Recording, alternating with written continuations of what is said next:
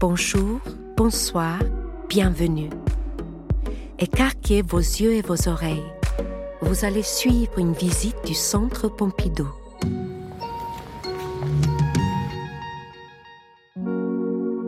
Aujourd'hui, découvrons l'exposition Germaine Richier en Galerie 2. Cette exposition rétrospective entend porter un regard nouveau sur une artiste française qui occupe une place majeure dans la sculpture du XXe siècle. Germaine Richier a marqué l'histoire de l'art par son originalité et continue aujourd'hui encore de nous parler. Pour découvrir son art et son histoire, suivons Ariane Coulondre, commissaire de l'exposition, nous parler de cette sculptrice qui a tant marqué les esprits. Germaine Richier est née en 1902 à Grance, en Provence, dans une famille de viticulteurs et de minotiers. Elle passe son enfance dans la garrigue, où elle aime jouer avec les insectes, et en fait rien ne la prédestine à devenir artiste. Elle a raconté qu'à 12 ans, elle avait découvert avec émerveillement les statues romanes du cloître Saint-Trophime à Arles, et c'est ainsi qu'elle a décidé de devenir sculptrice. Il faut imaginer une jeune provinciale, extrêmement indépendante, qui va, par sa seule volonté, réussir à s'émanciper. Elle va entrer à l'école des beaux-arts de Montpellier, qui est ouverte aux femmes depuis euh, simplement une vingtaine d'années, où elle va se former auprès euh, de Louis-Jacques Guigues, qui est un ancien élève de Rodin. Et puis, en 1926, elle euh, décide de monter à Paris, où elle va trouver le soutien d'un véritable mentor, Antoine Bourdel, grand sculpteur, qui accepte de la prendre comme élève dans son atelier. En fait, le parcours de Richier est absolument singulier, puisqu'elle s'est affirmée en à peine plus de 25 ans, des années 30 à sa disparition précoce en 1959, comme une artiste profondément originale. Et son parcours est passionnant parce qu'il trace comme un pont entre deux moments de la sculpture, à la fois en prolongeant la grande tradition de la statuaire en bronze par son lien à Rodin et à Bourdelle, et en même temps, elle forge après-guerre de nouvelles images de l'homme, de la femme, en jouant de l'assemblage et des hybridations avec les formes de la nature. L'humain. Dès ses débuts, l'art de Germaine Richier est centré sur la figure humaine. Travaillant toujours d'après modèle vivant, Richier s'attache à saisir l'intensité de son modèle par le modelage expressif de la Terre. Les portraits et les nus constituent la part majeure de son œuvre dans les années 1920 et 1930 et lui assurent ses premiers succès. Au début, je faisais des bustes en poursuivant l'analyse de la forme. Toujours des gammes. Les bustes exigent plus de concentration que le nu. Leur difficulté me plaisait. Germaine Richier ne cessera en réalité de créer des bustes tout au long de sa carrière. Elle réalise une soixantaine de têtes, figurant ses proches ou répondant à des commandes. L'expérience de l'exil en Suisse pendant la Seconde Guerre mondiale constitue à la fois une rupture dans sa vie et un catalyseur pour son œuvre, qui délaisse le réalisme au profit d'un expressionnisme exacerbé. Aux yeux de ses contemporains, l'humanité figurée par Richier porte surtout en elle une vision tragique, en rapport avec la réalité insoutenable de son époque, celle de la Seconde Guerre mondiale. Ce qui, à mon avis, caractérise la sculpture, c'est la façon dont elle renonce à la forme solide et compacte. Trous et perforations conduisent comme des éclairs à l'intérieur du matériau, lequel devient organique et ouvert, cerné de toutes parts, éclairé de part en part. Une forme vit tant qu'elle ne recule pas devant l'expression, et nous ne pouvons décidément pas dissimuler l'expression humaine dans le spectacle de notre temps. Notre époque, au fond, est pleine de griffes. L'illusion de la vie et du mouvement vient de la masse elle-même de la sculpture qui est travaillée de l'intérieur et se fissure sous l'effet de tensions profondes et contradictoires. Mes statues ne sont pas inachevées.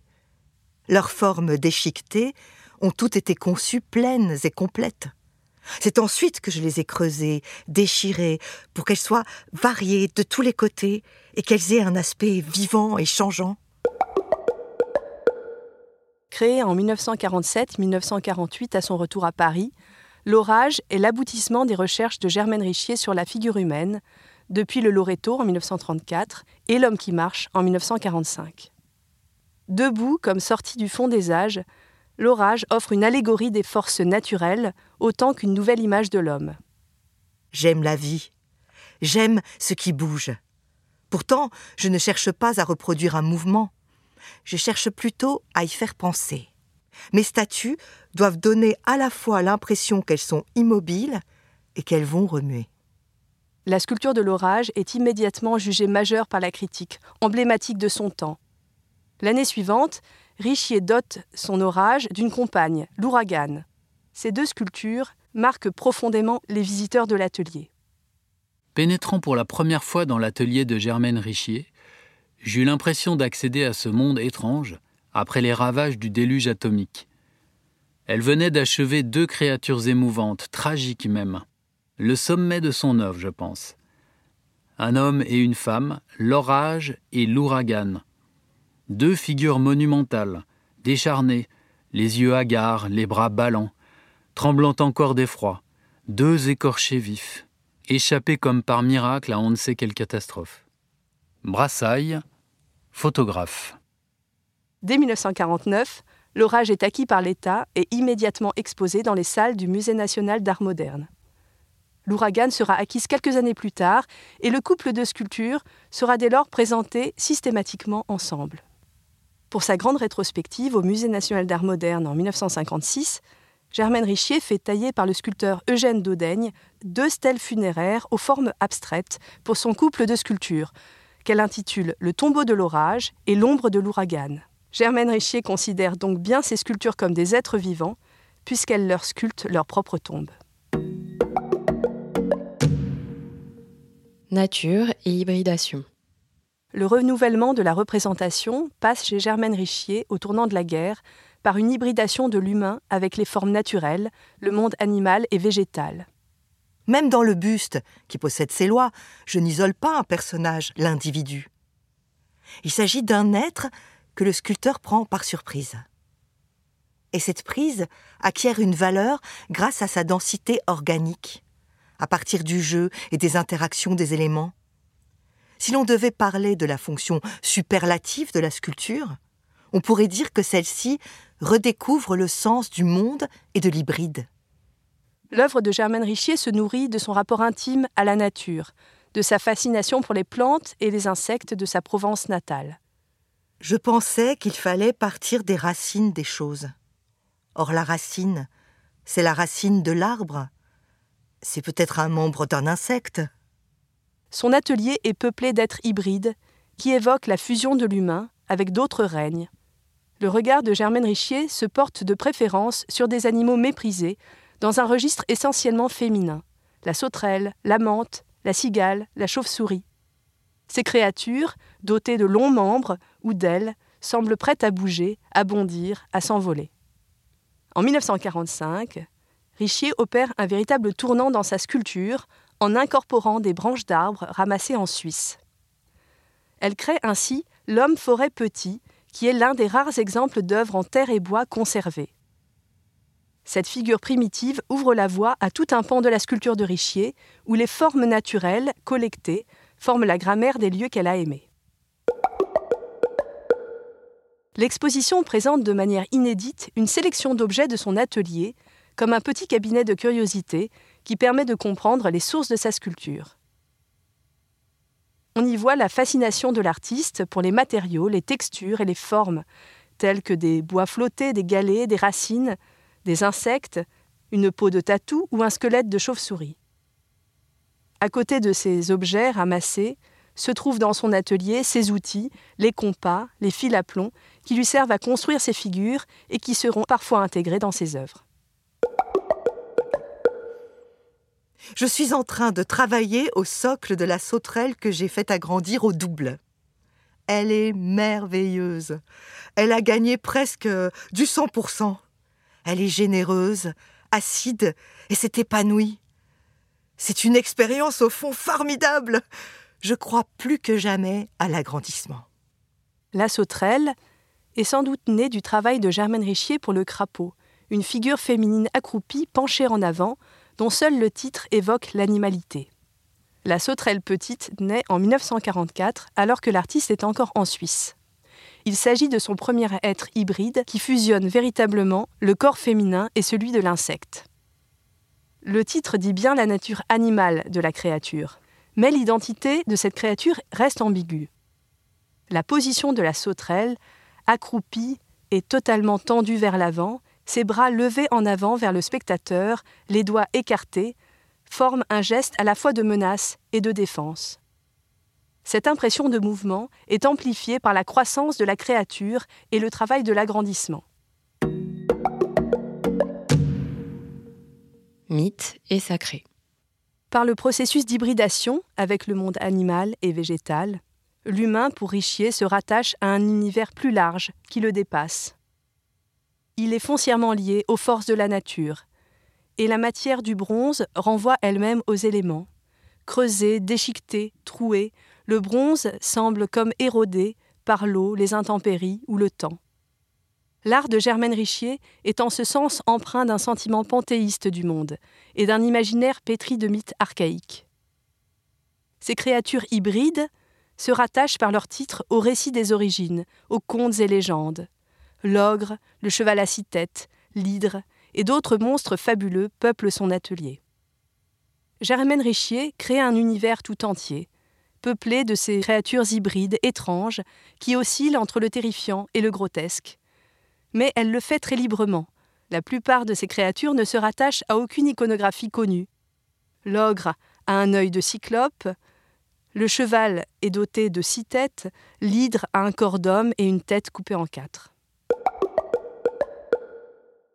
La sculptrice a été associée, en 1951, à la querelle de l'art sacré, une violente polémique suscitée par le Christ qu'elle crée en 1950 pour l'église du plateau d'Assy.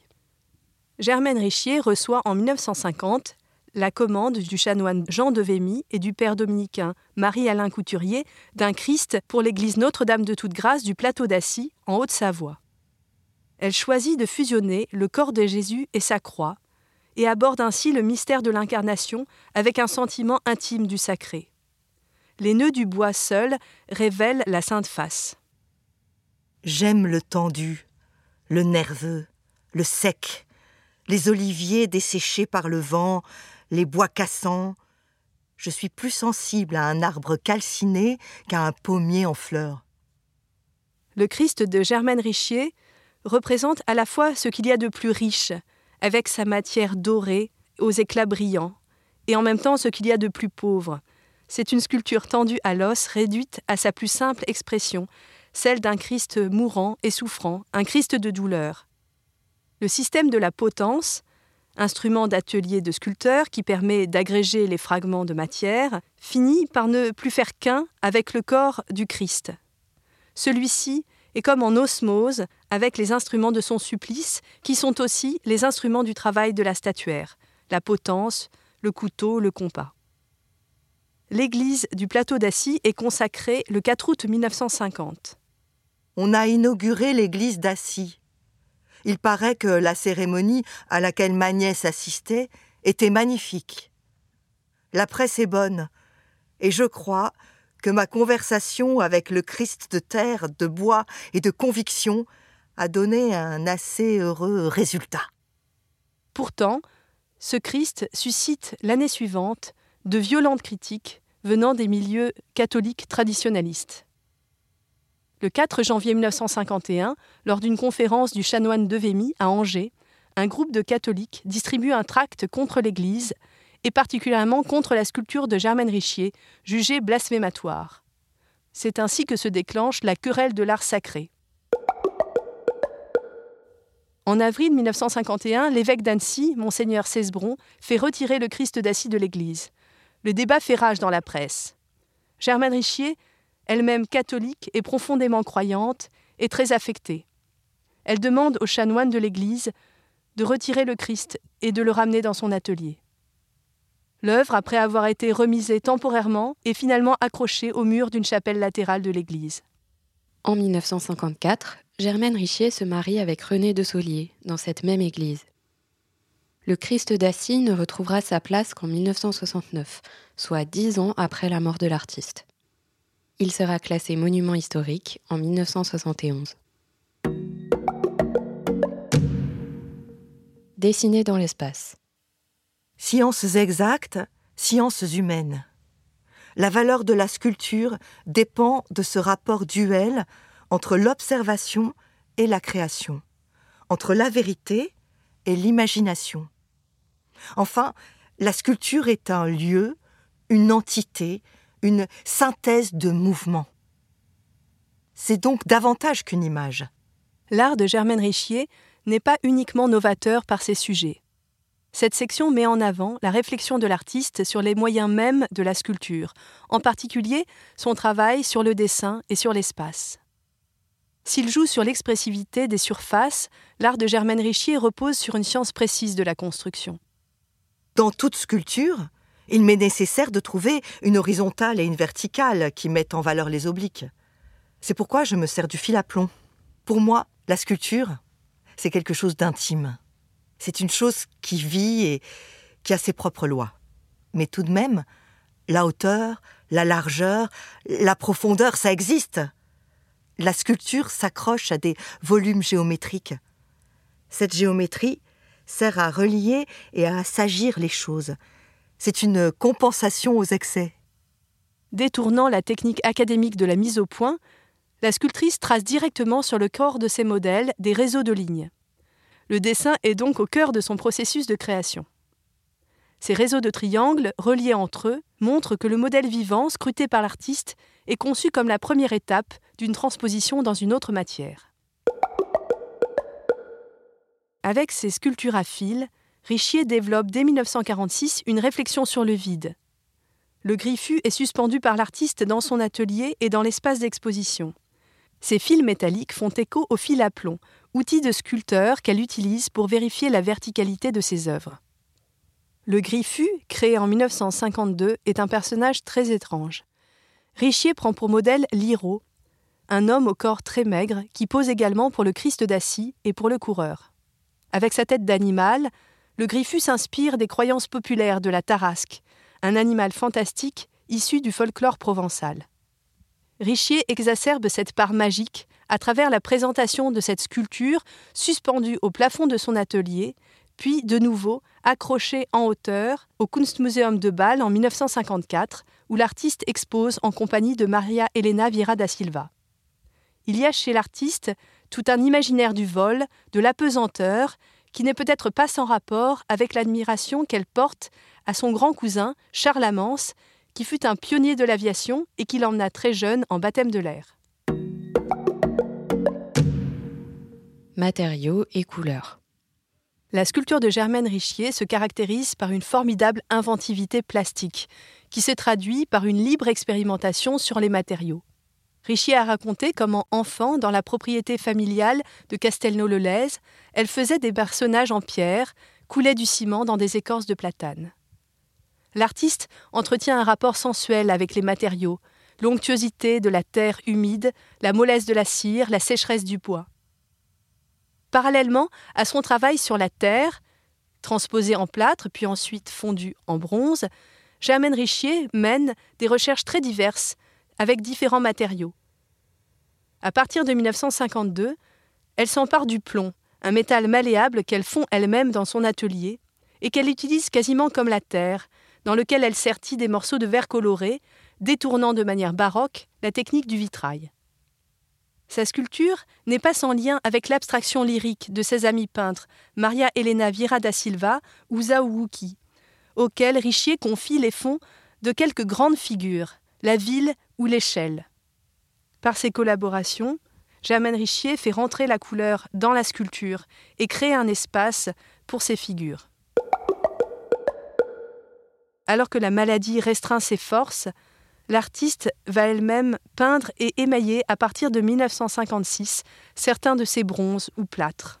Elle réalise même en 1958 quelques petites peintures aux couleurs vives. La couleur répond à ce désir constant d'animer la sculpture. Elle permet également de faire entrer de la joie et de la vie dans ses œuvres. Le but de la sculpture, c'est d'abord la joie de celui qui l'a fait. On doit y sentir sa main, sa passion. À part, indépendante, telle doit être pour moi la sculpture. Dans ces conditions, elle ne saurait servir d'ornement. Quelques mois avant sa mort, en 1959, Germaine Richier, très affaiblie, écrit J'ai peint un grand échiquier avec des couleurs qui me plaisaient. C'est un grand travail qui a réjoui mon cœur. Heureux temps où tout allait bien. Perchés sur de grands socles, à hauteur de regard, les cinq pièces traditionnelles du jeu d'échecs sont métamorphosées par l'artiste. On reconnaît le roi à sa tête d'arête de poisson et au compas de sculpteur qu'il tient dressé en l'air. La reine lève des bras qui se transforment en branches. Le fou, avec son ventre ovoïde, est doté de cornes et d'une petite queue. Le cavalier a un visage d'hippocampe et son corps est percé de trous. La tour, enfin, est comme posée sur un trépied. L'échiquier grand est la dernière œuvre majeure de l'artiste. Elle apparaît rétrospectivement comme une formidable synthèse de sa création. On retrouve ainsi, dans cette œuvre, le procédé de l'agrandissement, puisque l'artiste a réalisé une petite version de l'échiquier en 1955. S'y retrouve également le surgissement du fantastique dans le quotidien, l'hybridation de l'humain avec le monde animal et végétal, l'intégration d'objets avec le compas de sculpteur tenu par le roi. Enfin, l'échiquier grand dit l'importance de la couleur pour l'artiste, qui a toujours accordé une importance toute particulière à la patine de ses bronzes. La sculpture est grave, la couleur est gaie. J'ai envie que mes statues soient gaies, actives. Normalement, une couleur sur de la sculpture, ça distrait. Mais après tout, pourquoi pas? Ceci était un podcast du Centre Pompidou. Vous pouvez retrouver tous nos podcasts sur le site internet du Centre Pompidou, ses plateformes d'écoute et ses réseaux sociaux. À bientôt!